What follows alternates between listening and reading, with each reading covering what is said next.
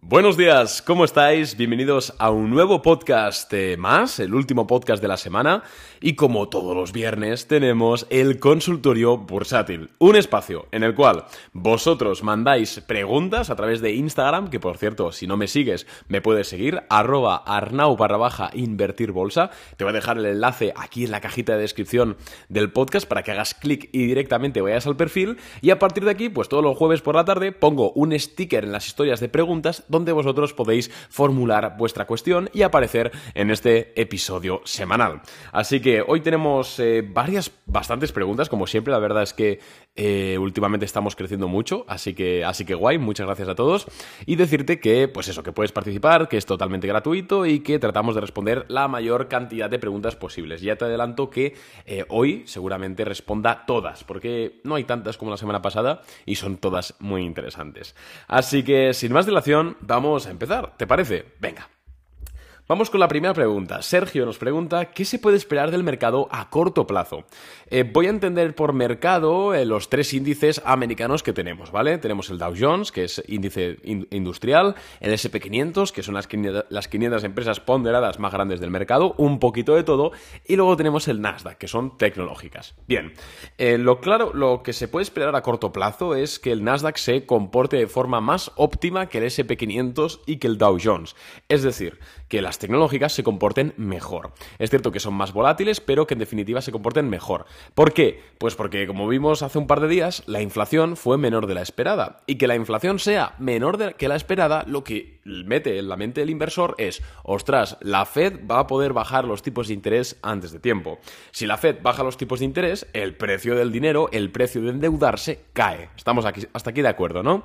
Cuando cae el precio de endeudarse, ¿qué empresas se benefician? Pues las empresas que no generan beneficios o que generan pocos beneficios o que recurren a deuda para financiar sus operaciones. Y en su mayoría estas empresas son las tecnológicas. De hecho, empresas como Spotify todavía no han sido rentables nunca. Spotify se financia por, eh, ruedas de inversión, o sea, por dos rondas de inversión, aunque ahora que está cotizada eh, ya no, o sea, como mucho sería no offerings, que hace bastante que no hace, gracias a Dios, o con deuda. Entonces, si bajan los tipos de interés, estas empresas aumentan automáticamente su margen de beneficio. Es por eso que, por ejemplo, en la sesión de ayer eh, vimos el Dow Jones caer un 0,7% y el Nasdaq eh, subir un 0,2%. Esta diferencia se debe a esto. Entonces, en el corto plazo yo creo que mm, SP500 y Nasdaq van a tirar al alza, va a tirar más al alza el Nasdaq que el SP500 y el Dow Jones yo lo dejaría de lado de momento. Vale. Eh, vamos con la siguiente pregunta. Luis nos pregunta, ¿cómo ves eh, Union Pacific Corporation. Parece precios atractivos. Vale, eh, es que aquí más, me has escrito Unión Pacífico, eh, supongo que habrá sido el corrector del móvil. Te lo voy a decir ahora. Union Pacific. Aquí está, UNP. Para quien no conozca Union Pacific, es una empresa de logística, ¿vale? De, bueno, em, joder, ¿cómo se dice? Railroad, de, de raíles. Ostras, de ferrocarriles que transportan por, por tren, para que me entendáis. Eh, lleva mucha caída, es cierto que es una de las empresas pues, más grandes de la historia, la típica, ¿no? Salió a cotizar pues, en, los, en los 80 o así, o sea, es la una, una histórica. Y ahora mismo, yo, Luis, lo que veo en esta empresa es que está a punto de perder la media de 200 sesiones. ¿Esto qué significa? Esto significa que a corto y medio plazo tiene una tendencia bajista. Y como hemos visto muchas veces, eh, la calidad de una empresa puede ser muy alta, pero que si la tendencia primaria es bajista, lo más probable es que siga bajando.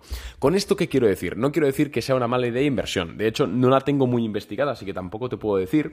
Pero yo lo que veo es que quizás ahora mismo no es el mejor momento para comprarla. Si tú realmente quieres acciones de Union Pacific porque crees que está barata, porque crees que la valoración atractiva, etcétera, yo lo que haría sería o bien plantear una estrategia de DCA, Dollar Cost Average, que es, pues si tú quieres invertir 10.000 dólares, por ejemplo, pues divides ese paquete de 10.000 en 10 paquetes más pequeños de 1.000 cada uno y vas comprando cada mes o cada mes y medio, así consigues un precio medio de, esta caída, o bien esperarte a que em, tenga o denote signos de recuperación, ¿vale? Como, pues, eh, yo que sé, un patrón de reversal o, volver a recuperar la media de 200, lo que sea. Si te la miro un poquito así más fundamental, yo lo que veo... A ver, eh, está un PER de 16, forward de 17, lo que significa que se pronostican decrecimientos. A ver, está precio ventas casi 5 veces, precio libro contable 10. Yo creo que está, o sea, yo, cara no está, pero yo creo que no está barata. ¿Vale? Esa es mi...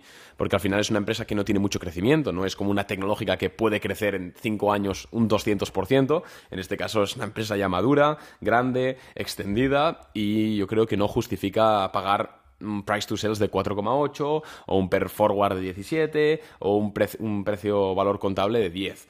Entonces a mí no me gusta mucho, pero insisto, no la tengo muy, muy vista, así que tampoco me hagas mucho caso. Vamos con la siguiente pregunta. ¿Qué te parece ST STVN. Pues mira, te digo que esta empresa estuvimos a punto de comprarla. Esta pinta muy bien, chicos. STVN es eh, Setevanto Group SPA. Está, si la miramos en semanal, está a punto de salir de una, IPO base. Ya sabéis, los que habéis leído la, la, guía de inversión, que es nuestro libro, que podéis encontrar en nuestra web. Por menos de 10 euros te garantizo que vas a aprender a invertir de verdad y especular. Así que, pequeña promoción, tienes el enlace para comprar esta guía de inversión en la cajita de más información del podcast. Eh, pues eh, es uno de los patrones que más vemos es el de IPO Base. Y todavía no ha roto, pero está a punto de romper. Y si rompe con fuerza, desde, de verdad te digo que, la compraremos en Boring Capital y por supuesto yo con mi dinero. Hace un... concretamente el 11 de abril rompió un cap and handle, hizo un pullback, la verdad es que pinta bien. Los resultados fueron buenos. Es una acción que pinta bien y que tengo en la watchlist. Así que eh, bien, bien vista porque esto es que estás atento. Esta acción pinta muy bien. Vamos con, ¿qué opinas del ETF TQQQ para invertir a largo plazo? A ver, pues eh, TQQQ, ProShares Ultra Pro Nasdaq, que es esto un apalancado al Nasdaq. Mm, mm, mm, ostras, pero es, ostras, pero es un apalancado al Nasdaq muy tocho, ¿no? a ver, es que en Webull no me es, a ver qué es. Ultra Pro. Vale, pero. Ostras, vale, es un apalancado al Nasdaq tres veces. No, yo no te recomiendo jamás para invertir a largo plazo un índice apalancado. Un índice, apalancado, chicos, para quien no lo sepa o quien no domine la terminología, básicamente tú, si compras mil dólares de, este ETF que nos ha dicho. Eh, que nos ha dicho el seguidor, el oyente.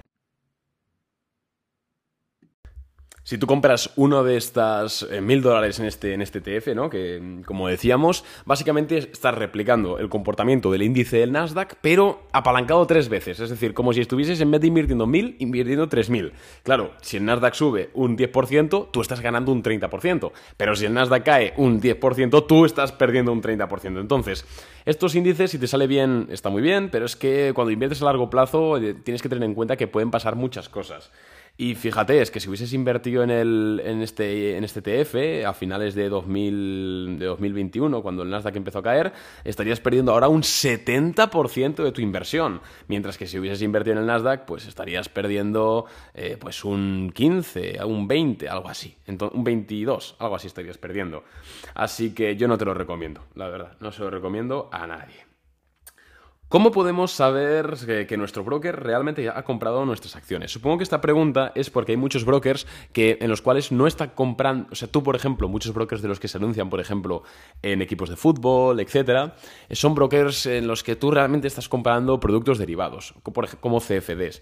Cuando tú compras un CFD de acciones de Apple, no estás comprando las acciones de Apple, sino que estás comprando en un market maker un producto financiero complejo que más o menos replica el comportamiento de las acciones de Apple. Básicamente, en el contrato de cliente que tienes tú con, cualquier broker, eh, pues ahí viene estipulado tú qué estás comprando, ¿no? siempre y cuando sea un broker regulado. Si es un broker que no está regulado, pues te la pueden colar. Pero siempre, amigos, eh, tener vuestro dinero en brokers regulados, no solo para que no roben el dinero, sino también para tener cierta seguridad de que está operando de forma óptima. Pero básicamente todos los brokers eh, así grandes, importantes como De Giro, Interactive Brokers, Bison Trade, brokers de bancos, etcétera, compran las acciones en tu nombre y de hecho puedes traspasarlas a otro broker. Puedes decirle, porque al final tú eres, tú eres el, titular de las acciones. Entonces tú si tienes acciones de Apple en De Giro y quieres cambiarte a Interactive Brokers, le puedes escribir una carta de giro o un correo electrónico y decirles, oye, que voy a hacer, hacer el traspaso porque son mis acciones. Pero sí que es importante, chicos, que estéis con un broker que funcione bien, sobre todo. ¿Vale? Con la inflación, eh, con la inflación interanual y este IPP, que el IPP es el índice de precios del productor, ¿por qué no vemos un alza en los mercados? Vale, es una buena pregunta, Juan, pero yo no, yo creo que sí que estamos viendo un alza en los mercados, ¿no? O sea, si ponemos ahora mismo el gráfico del Nasdaq, que es IXIC, un segundo que se me ha ido la pantalla, IXIC, ahí estamos, Nasdaq. Eh, hombre, pues desde. mm, Desde. A ver, ¿dónde es? Desde principios de año el Nasdaq ha subido un 20%. O sea, yo creo que sí que es una subida, ¿no? Y desde. mm, Y desde más cerca, desde marzo, que tuvimos una caída, ha subido un 10%. Estamos a, de hecho, estamos a nada de máximos desde, desde septiembre del año pasado. O sea, los mercados sí que están subiendo, sobre todo lo que os digo, ¿no? Tecnológicas, porque se comportan mejor cuando la inflación baja, porque el mercado entiende que los tipos van a bajar también. Entonces, se están comportando mejor. Entiendo que lo que tú a ti, un poco te choca es que no se disparen muchísimo en un día. Al final, recordemos que estamos en un mercado volátil, que la inflación sigue estando alta, por mucho que esté mejorando las expectativas. Y, hombre, pues que seguimos con una guerra en Europa, que seguimos con ciertas cosas, ¿vale? Importantes. Por eso tampoco hay que esperar aquí que salte el mercado un 5% en un día, como pasaba en el COVID. Mm, También está reduciendo balance la Fed, es importante tenerlo en cuenta, ¿vale? Pero el mercado está comportándose, para mí, de forma óptima, la verdad. ¿Cómo ves NU? Rotura de IPO base. Eh, vamos a ver primero NU. Eh, me, suena el ticker, ahora mismo no te sé decir qué acción es. NU Holdings, ahí está. Ostras, rotura de IPO base, no. Ostras, ¿dónde ves aquí la IPO base? La IPO base es cuando rompe los máximos eh, de- que hizo en la IPO. En Nu Holdings ahora mismo está cotizando a 5 dólares y salió a bolsa a 12. o sea, no, no es ninguna IPO base. Imagino que te refieres a esta especie de rotura de, de VCP. A mí no me gusta mucho porque yo suelo operar en roturas de máximos, ¿vale? No en cambios de tendencia, la verdad. Entonces, a mí no, no me gusta, pero bueno, in- insisto que no, no tiene por qué ser la verdad absoluta. Y luego me preguntas sobre INSP para un swing. INSP sí que pinta bien, sí que esta sí que la tenía agregada en la watchlist. Lo que pasa que le falta volumen. Todavía no ha roto, si te fijas, si pones el gráfico en semanal. Ah, no, sí que ha roto, sí. Sí que ha roto, pero le falta volumen en rotura. Mm. Esperaría un pullback y en ese pullback, si hay volumen y aguanta bien, se podría plantear una entrada. Inspire Medical, bueno, crecimientos, pinta bien, pinta bien, pero le falta volumen, para mí al menos. Eh, vamos con la siguiente pregunta. ¿Cuál es el procedimiento para invertir en BME Growth? Para quien no lo sepa, BME Growth es lo que antes se llamaba Mercado Continuo Español. Básicamente son las acciones españolas de empresas españolas que no cotizan en el IBEX 35.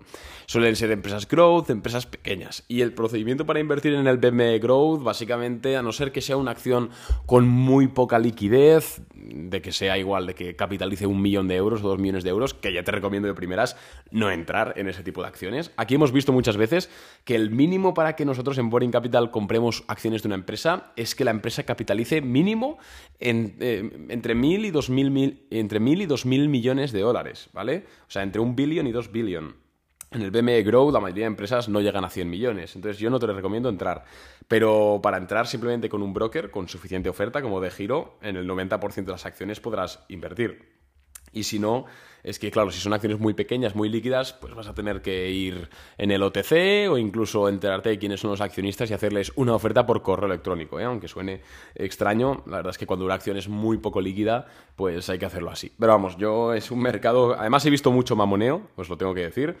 Eh, tengo muchos amigos, contactos eh, que conocen, incluso yo conozco gente que ha sacado empre- empresas a bolsa en, en el BME, en este caso, en el continuo español, y hay mucho mamoneo, hay valoraciones que no son las que tocan, entonces a mí no me gusta mucho. Pero bueno, que cada uno haga lo que quiera. Siguiente pregunta de Jorge. Tomando en cuenta la política de la Fed, aparte de las tecnológicas, ¿qué otra industria ves factible para invertir? Mm, buena pregunta. La verdad es que, como has dicho tú, las tecnológicas son las principales, pero no tecnológicas porque sean tecnológicas, de que usen la tecnología, sino porque son las que usan más deuda. Entonces, eh, ¿cuál- ¿qué sector se verá beneficiado por la bajada de tipos de interés de la Fed? Pues cualquier empresa que dependa mucho de la deuda y haya pasado de encarecerse la deuda a abaratarse. Cualquier empresa así podría beneficiarse. Sectores, a ver, pues eh, aparte de la tecnología, pues telecos, telecomunicación, está todo muy, muy, mm, muy correlacionado. Igual coches eléctricos, eh, cuidado, porque al final son empresas que, insisto, de nuevo vuelven a necesitar mucha deuda. Rates, ahora mismo no compraría un rate, pero igual en un año sí que empiezan a pintar bien. Para quien no lo sepa, un rate es un Real Estate Investment Trust, son las SOCIMIS, aquí en España, la Sociedad eh, de Capital Inmobiliario. Básicamente invierten en, en propiedades, locales comerciales, etcétera, y reparten dividendos y tal. Eh, pueden pintar bien porque al abaratarse los tipos de interés, se abaratan las hipotecas y tal. Pero principalmente eso, ¿no? Seleccionar empresas que pues dependan mucho la deuda y vean un, abaratamiento en, la misma. ¿Qué opinas de la acción de Shopify Incorporated? ¿Invertirías? ¿Y, Google es, ¿Y para Google es buen momento? Vamos a contestar la pregunta de Javier. Vamos con Shopify. Hace bastante que no veo a Shopify. Ostras, ostras, pues lleva subida. Ostras, que Shopify llegó a valer 170 dólares ajustado al split y llegó a caer un 90%. Madre de Dios. Em, saltó en resultados el otro día. A ver, es que no me gusta operar estas acciones que están tan destruidas porque, sobre todo, o sea, Shopify seguramente, está, bueno, de hecho es de mínimos, em, ha subido un 170%. ¿Por qué? Pues por lo que hemos comentado, es una acción tecnológica, es una acción que... Em, sí genera beneficio. Ah, no, no genera beneficio, entonces se beneficia de que la Fed vaya a bajar los tipos, por eso ha subido tanto ahora. Em, pero vamos, de momento tiene mucha volatilidad todavía y yo creo que todavía no es el momento de entrar en estas acciones growth que tan de moda se pusieron en 2020 y 2021. Ya habrá tiempo, sobre todo cuando tengamos certidumbre real, pero es que recordemos que aunque estemos estimando que la Fed va a bajar los tipos, de momento siguen altos. Entonces hay que, hay que estar con cuidado.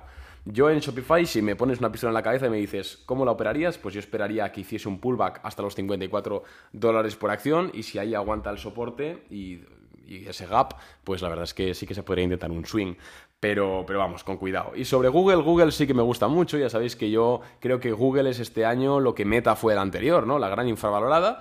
Ahora mismo no, porque es que ha subido, ayer subió un 4% y, o sea, ha subido creo que un 11% en 5 días, porque hizo en su presentación anual, habló mucho de la IA y enseñó la IA y tal, y ahora el mercado está muy borracho con la IA. Esperaría que corrigiese un poco, pero aún así Google me parece que tiene unos números muy razonables, independientemente de la IA o de lo que sea. Per forward de 22, para lo que es Google, teniendo en cuenta a las valoraciones que están cotizando Microsoft o Apple, etcétera, me parece una inversión inteligente, ¿vale? E insisto, ¿eh? igual haría DCA, no lo compraría todo ahora mismo, pero Google me parece, me parece inteligente, la verdad. Creo que se está subestimando mucho solo porque Microsoft tenga ChatGPT, la verdad. Buenas tardes. ¿Qué porcentaje de beneficio buscas eh, para cerrar una operación? Pues eh, no buscamos un porcentaje de beneficio fijo de si no llega al 5% no vendemos. Al final siempre buscamos maximizar el beneficio, al menos en Boring Capital, que es algo lógico, eh, pero es que a veces si tenemos que cerrar una posición en un más 3%, pues la cerramos en un más 3%. Si hay que cerrarla en un más 20, se cierra en un más 20. Eh, si hay que cerrarla en un más 5, pues se cierra en un más 5. Normalmente no tenemos una regla fija, sino que vamos observando cómo se comporta la acción, cómo se están comportando las acciones del mismo sector, cómo se están comportando las noticias, si vienen los resultados, si no, si hay algún dato macro importante, si no, y más o menos vamos jugando con eso, la verdad. No es que tengamos una regla fija. Así que siento contestarte así la pregunta de forma poco interesante. Eh, eh, siguiente pregunta de Germán. ¿En qué crees que pensaba Buffett al comprar tanto Occidental Petroleum, que es OXY? Pues no lo sé, la verdad. Eh, imagino que Warren Buffett compró mm, Occidental Petroleum pensando que igual la sociedad sí que llega a un colapso de energía, porque recordemos que mm, hay muchas eh, potencias nucleares, como Alemania o Francia, que llevan años cerrando sus, sus, centrales nucleares y ahora con la guerra de Rusia, pues sí que se ha visto que quizás el sistema productivo energético europeo eh, puede llegar incluso a hacer un crack, ¿vale? Y si hay un crack, si tú no tienes energía nuclear y la energía de los molinos de viento no es suficiente, pues ¿qué tienes que hacer? Pues tienes que quemar, tienes que ir a por petróleo. Entonces creo que Warren Buffett lo hizo más a modo de cobertura. Yo ya llevo diciendo muchos meses que no entraría en petróleo, porque es que el petróleo está cayendo en picado y va a seguir cayendo, porque es que el petróleo, la demanda del petróleo depende mucho de la situación mundial de, demanda del crudo. Y si hay recesión, se demanda menos petróleo. Y esto es lo que estamos viendo en todas estas acciones que están cayendo. Ahora mismo Warren Buffett está perdiendo dinero en su inversión. Yo no soy nadie para decirle nada a Warren Buffett, pero yo desde luego no, no, compraría estos valores ahora. Eh, mm, vamos, opinión sobre Urbanitae. Pues me gusta, la verdad. Es un, para hacer crowdfunding investment en, temas de inmobiliario, me gusta, la verdad. No tengo el placer de conocerles, pero me parece una web seria. A ver, vamos con un par de preguntas. He dicho que iba a contestarlas todas, pero creo que vamos a tener problemas. Eh, Hola, soy Rafael, te escribo desde Suiza. Cinco acciones para invertir a largo plazo, gracias. Eh, ¿Qué tal, Rafael? ¿Cómo estás? Buen país en el que, en el que te has ubicado. Eh, no sé si decirte cinco acciones de que las vayas a comprar ahora mismo, pero te digo cinco que me gustan, ¿vale? Tómate esto simplemente como si te lo hubiese dicho un amigo tomándote una cerveza, no como una recomendación de inversión.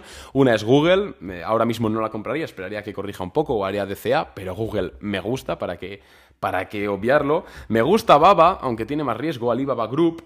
Eh, me gusta, la verdad. Ayer saltó un 6%, eh, está generando muchísimo free cash flow, eh, creciendo. El único problema que tiene es que es China, pero esperemos que no, que no haya que no haya problemas de regulación en el futuro, pero me gusta, me has preguntado que me gusten, y Baba me gusta.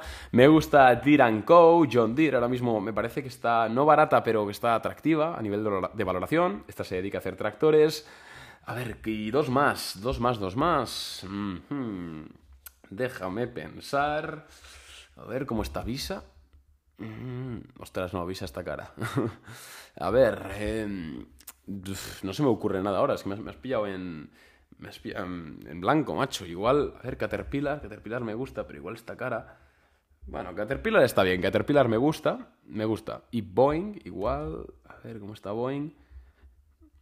Mm, mm, y Boeing, sí, Boeing me gusta también, la de, la de aviones, BA. Esas cinco acciones a mí me gustan para largo plazo, pero eh, tampoco las compres ahora porque ya ves cómo las, las he dicho.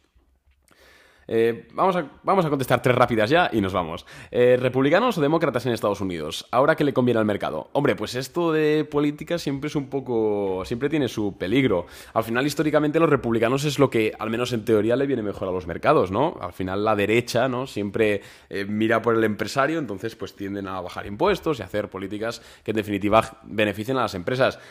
Últimamente, en los últimos 10 años, 15, eh, la política, no, no, no, solo en Unidos, eh, en todos lados, ha degradado muchísimo y prácticamente a los, los mercados que les da igual que estén los republicanos en la Casa Blanca o los demócratas, eh, porque ya te digo yo que son igual de malos los dos. ¿Para, qué, ¿Para qué mentir? Antes sí que había más, más afección, aunque recordemos que los republicanos la liaron fuerte. ¿eh? No sé si recordáis a Gilbert Hubert, o sea, recordáis de, historia, porque es de cuando el crack del 29. Gilbert Hubert era republicano y, bueno, provocaron el, crack del 29 en parte por la falta de regulación en, la compra y venta de valores, ¿vale? y era republicano. Y luego vino Roosevelt, que era demócrata, y hizo las cosas muy bien. Entonces, al final, es yo creo que es más de personas y de políticas que no de partidos. Pero bueno. Eh, ¿Qué opinas de los resultados de Disney? No me gusta Disney, no me gusta Disney, lo llevo diciendo año y pico, me parece que tiene un negocio que está viviendo bastante rentas y aunque Disney Plus les ha salido bastante bien, creo que solo hace falta ver el gráfico para ver que no soy el único que piensa que Disney no está en sus mejores momentos. Disney ha caído un 55% desde máximos históricos, ¿eh? Importante decirlo. Y por último, vamos a responder la última. Em, ¿Cómo crees que actuará el SP500 después de los resultados conocidos? Bueno, esto ya lo, he comentado en la primera pregunta, pero vamos a cerrar un poquito. En el corto plazo puede ser más volátil o menos volátil, pero debería empujar al alza. En el medio plazo también, em, aunque sí que es cierto que depende de lo que vaya haciendo la Fed con los tipos de interés. Si la inflación sigue bajando, si empiezan a bajar los tipos de interés y todo sale según lo previsto, los mercados deberían subir, las cosas como son. Recordemos también que si bajan los tipos de interés, las rentabilidades de las letras del tesoro, de la renta fija en Estados Unidos, cae. Y al caer, eso hace que mucha gente diga, ostras, pues igual me, me renta más poner el dinero en bolsa que no ahora las letras que me paguen un 3%. Es que ahora las letras están pagando un 5%. Entonces eso también canaliza mucho dinero hacia, hacia la renta fija y no hacia la bolsa. Pero bueno, si todo sale según lo previsto, que es, al menos parece muy fácil, ¿no? Dicho aquí, pero si todo sale así, deberían subir, tanto en el corto como en el medio como en el largo plazo.